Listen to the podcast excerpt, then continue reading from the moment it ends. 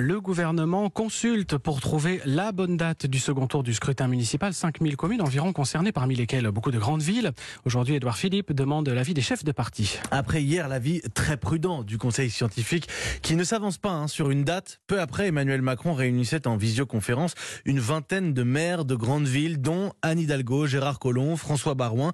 Tous plaident pour un scrutin au plus vite. La date du 28 juin est évoquée. Avec nous, Michael Darmon. Bonjour, Michael. Bonjour. On le comprend, Emmanuel Macron cherche un consensus politique. C'est compliqué de s'entendre, notamment euh, avec la droite qui n'a pas vraiment envie de l'aider. Hein. Ah oui, ça n'a pas envie de l'aider, c'est le moins que l'on puisse dire. Hein. Et le projet euh, d'Emmanuel Macron de concorde nationale reste pour l'instant du domaine du rêve. Premier opposant au chef de l'État, Gérard Larcher, le président du Sénat, qui refuse un débat parlementaire sur la date du second tour des municipales et qui renvoie l'exécutif face à ses responsabilités.